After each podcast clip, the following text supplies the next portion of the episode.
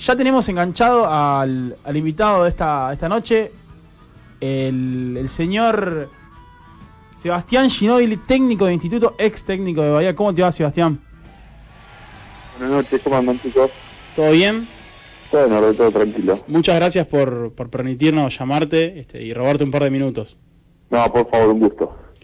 Bueno, te, te voy a empezar a atacar con las preguntas. Dale. Arrancaron con dos victorias. ¿Cómo toman este Super 20? ¿Si como una preparación para la liga o, o, le dan la importancia que se merece? No, no, le damos importancia porque, bueno, es la primera competencia la que afrontamos y, y nos sirve también de preparación, de conocernos. Yo soy un entrenador nuevo en el equipo, el entrenador nuevo de muchos jugadores de los que tengo, eh, compañeros nuevos entre ellos, así que, digamos, nos sirvió la pretemporada para conocernos, eh, entender de la idea que, que queremos desarrollar, de la forma que queremos jugar, y bueno, estos partidos sirven también para para ir conociendo más en, en, plena competencia. Pero bueno, siempre los objetivos del instituto son altos, la idea es ser competitivos y llegar al máximo en todo lo que podamos. En, en Bahía hiciste un, un, gran laburo con el tema de la formación de los más jóvenes. Eh, ¿Buscás repetir en el instituto o los objetivos son distintos, los que se te plantearon? Y son dos cosas diferentes. Eh, creo que por más que jueguen la, la, la misma liga, la Liga Nacional, los objetivos serán bien diferentes, eh, más allá de que uno es profesional y, deportista y es competidor y quiere ganar, los objetivos van cambiando. Eh, el de Bahía era más de desarrollo de jugadores jóvenes, eh, de tratar de competir, de foguearlo, de darle participación y que, y que año a año vayan mejorando como, como jugadores. Y acá en el instituto alguna obligación de ganar siempre hay, eh, es un equipo que que tiene un presupuesto alto, que la idea es competir con los mejores equipos de la competencia y, y tratar de llegar a las instancias decisivas. Así que son dos cosas diferentes, pero bueno, en algunos lados se puede, se puede achicar esas diferencias y, y seguir trabajando sobre todo en, eh, en, el desarrollo de jugadores jóvenes, que este instituto tiene muchos y buenos. Hola Sebastián, acá Matías, un hincha de Quilmes que te dio jugar ahí en los Unidos. ¿Cómo eh, te va Matías? ¿Cómo bien, andás? Bien. Eh, sortearon esta semana el grupo de la, de la Champions League de básquet. Les toca Flamengo y Deportivo Valdivia de Chile. ¿Cómo lo analizas? Mira, eh, el primer partido es el primero de noviembre, así que mucho tiempo no tuve de ir analizando. Sabemos lo que significa Flamengo en el básquetbol de América. Eh, es un equipo poderoso, con un gran presupuesto, que, que bueno, tiene muy buenos jugadores de selección y, buenos extranjeros, así que seguramente va a ser un rival muy complicado y muy duro. Valdivia por ahí es un, equipo un poco menor, pero que bueno, que viene a salir campeón de la Liga de Chile y, bueno, siempre encuentras eh, una, una identidad de juego muy, muy característica y, y, que es un equipo bastante luchador. Así que bueno, es un nuevo formato, es la primera vez que vamos a jugar de esta manera, así que va a ser algo nuevo para, para muchos de nosotros. Pero bueno, falta un mes todavía para eso, hay mucha competencia en el medio, mucho entrenamiento en el medio, así que queremos enfocarnos en lo que tenemos hoy en día y bueno, y con el tiempo planificar un poco más eh, llegado el día de, la Liga de las Américas para, para empezar a planificar esa parte de, del año. Eh, Sebastián, eh, vos jugás de, de uno, de base, sí. Eh, y siempre Argentina sacó muy buenos bases, no sé, pienso en, en vos y en, no sé, en Pepe Sánchez, en Marcelo Milanesio, en, en, en Pablo Prigioni, eh, bueno, ahora tenés, vos tenés a Gastón, a Willan, esta penca que, que, domina la liga hace varios tiempos. ¿Por qué crees que hay esa fábrica de bases que tiene, que tiene Argentina? ¿Te lo pudiste eh, pensar? Creo que este es un país donde no hay gran cantidad de altura, digamos, no hay grandes jugadores altos, aparece uno de vez en cuando y, y bueno, eh, como en las competencias internas es muy difícil que esos jugadores puedan tener una competencia de igual a igual, por ahí encontrás un chico alto y tiene que jugar con un montón de, chicos bajos y, adecuarse el hombre alto a, la, al tipo de competencia que tiene. Entonces, que, que haya un jugador alto que tenga competitividad tan edad es más, más difícil. Y el base es, es, somos nosotros, es el potrero, es, es el club, es eh, tener la pelota en la mano. Creo que eh, nuestra estructura física se se corresponde mucho más al jugador perimetral, al talento, a la picardía, me parece que es mucho de eso, ¿no? Eh, Cortijo en los inicios, Milanesio, Pepe, el Puma, eh, Pablo Prigioni, ahora Campazo, la Provita, la Vildos, creo que, que no, va a ser una cantera inagotable, porque bueno, es la posición que más eh, predomina en nuestro país por una cuestión de, altura y una y una cuestión de, de, personalidad de lo que somos los argentinos, ¿no? Los, creativos, eh, pícaros y, demás que, que, para el puesto eh, es ideal, ¿no? ¿Cómo, cómo eh, viste, cómo analizás el, el resultado del, del, último Mundial de Básquet para la selección argentina y, y, cómo ves a la selección argentina de cara a lo que va a ser los Juegos Olímpicos del año que viene en Tokio, este, ya sabiendo que bueno que, que Escola va a seguir un año más para poder participar, que después va a ver qué va a hacer con su futuro?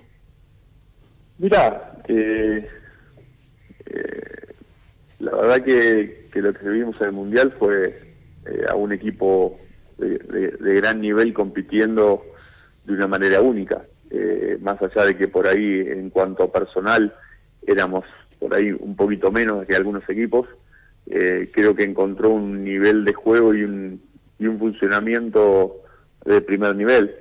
Eh, eso le dio ese plus de, de jugar de igual a igual con equipos como bueno Francia, Serbia, eh, equipos que, que, son muy importantes en, a nivel mundial y con individualidades eh, impresionantes.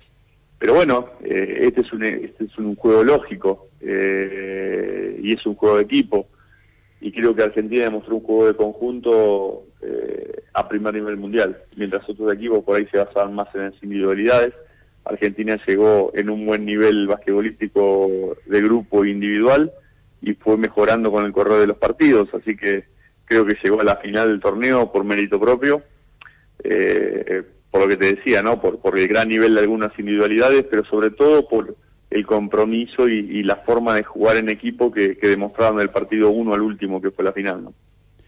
Eh, vos hablaste recién de, del tema de las individualidades, remarcaste más lo que fue lo colectivo de la selección eh, en comparación de las individualidades.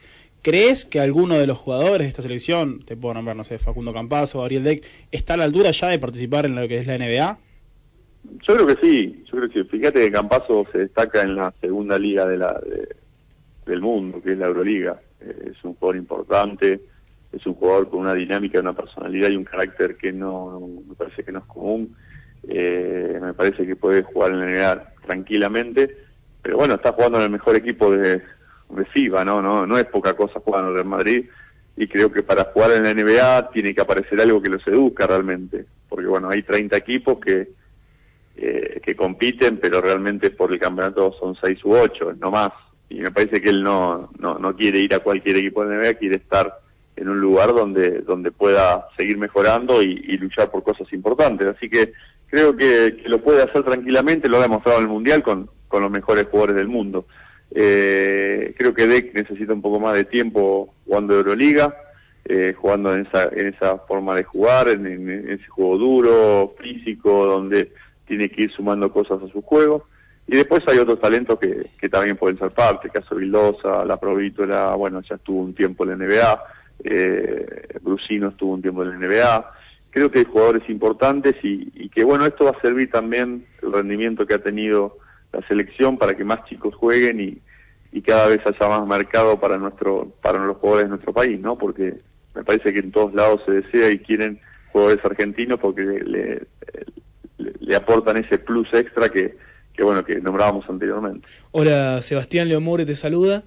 Quería consultarte acerca de lo que fueron estos últimos años en la Liga Nacional. Grandes y tradicionales equipos como Peñarol de Mar del Plata, Atenas de Córdoba, Quilmes de Mar del Plata han bajado su nivel de participación, sus expectativas en los torneos, lo mismo con obras sanitarias. Y sin embargo otros equipos, como es el caso más llamativo de San Lorenzo, gracias a la compra de jugadores se han potenciado y han logrado pelear en los últimos torneos, de hecho Instituto de Córdoba también, que de hecho eh, fue la final de la liga del año pasado, que gana San Lorenzo 4-3 en un peleadísimo, en una peleadísima serie final. Quería saber qué opinión te merece el hecho de que por ahí la compra de jugadores eh, cambie el paradigma de una liga que históricamente fue más formativa que otra cosa. Mira, ha pasado en los 30 años de Liga Nacional. Eh, mucho depende la temporada de, una cuestión económica, del presupuesto, donde vos tenés la posibilidad de sumar jugadores, de, adquirir el mejor talento del país, de contratar los mejores extranjeros, el mejor entrenador y, tratar de, formar un equipo compacto. Ha pasado siempre, ha pasado con Jepo de San Luis, eh, ha pasado con Independiente Pico en su momento, Olimpia de Nano Tuerto, Enurdo Rafaela. Eh, siempre ha aparecido equipos que por ahí no duraron tanto en nuestra competencia. Eh, porque bueno, ha tenido un veranito económico importante y, han formado equipos competitivos. Pero no con eso, con eso solo ganás. Eh, lo hablábamos antes, creo que el funcionamiento implica otras cosas, más allá de obviamente que estás más cerca si tenés los mejores jugadores, pero encontrar el funcionamiento, la química del equipo no, no es tan fácil y no quiere decir siempre que el que tenga los mejores jugadores va a ganar. Pero bueno, eh, seguramente a la larga, después de casi 50 partidos que dura una temporada, eh, el básquet lógico y arriba están los que los que compiten de mejor manera. Eh, hoy Peñarol por ahí le toca estar un poco más abajo, pero ha estado ganando torneos, creo que fueron tres, tres, tres años seguidos. Quilmes ha estado arriba y ahora le tocó descender. Eh, Libertad Sunchal ha estado mucho tiempo arriba y hoy le toca eh, lucharla abajo. Creo que lo bueno de todo esto es que más allá de, del presupuesto económico hay que hay que seguir apostando por las estructuras, que no dependa del éxito económico eh, de un año y que, y que las decisiones puedan variar eh, y pueden seguir siendo competitivos más allá del, del dinero que pongas en el equipo. ¿no? Bueno, Sebastián, muchas muchas gracias por tu tiempo, por, por esta charla. Y bueno, ya no, no te molestamos más, te dejamos tranquilo. Mil, mil gracias de nuevo. Te mando un abrazo, gracias por la comunicación y bueno, seguimos en contacto. Perfecto, muchas gracias, Sebastián. Ahí pasaba Sebastián Ginóbili en el aire de Historias de Gol. Bueno, hablamos tocamos muchos temas, el Mundial, lo que fue su paso por Bahía, su nuevo paso por Instituto. Toda la información del deporte nacional e internacional te la cuenta Historias de Gol. Todos los sábados a las 20 por FM La Patriada.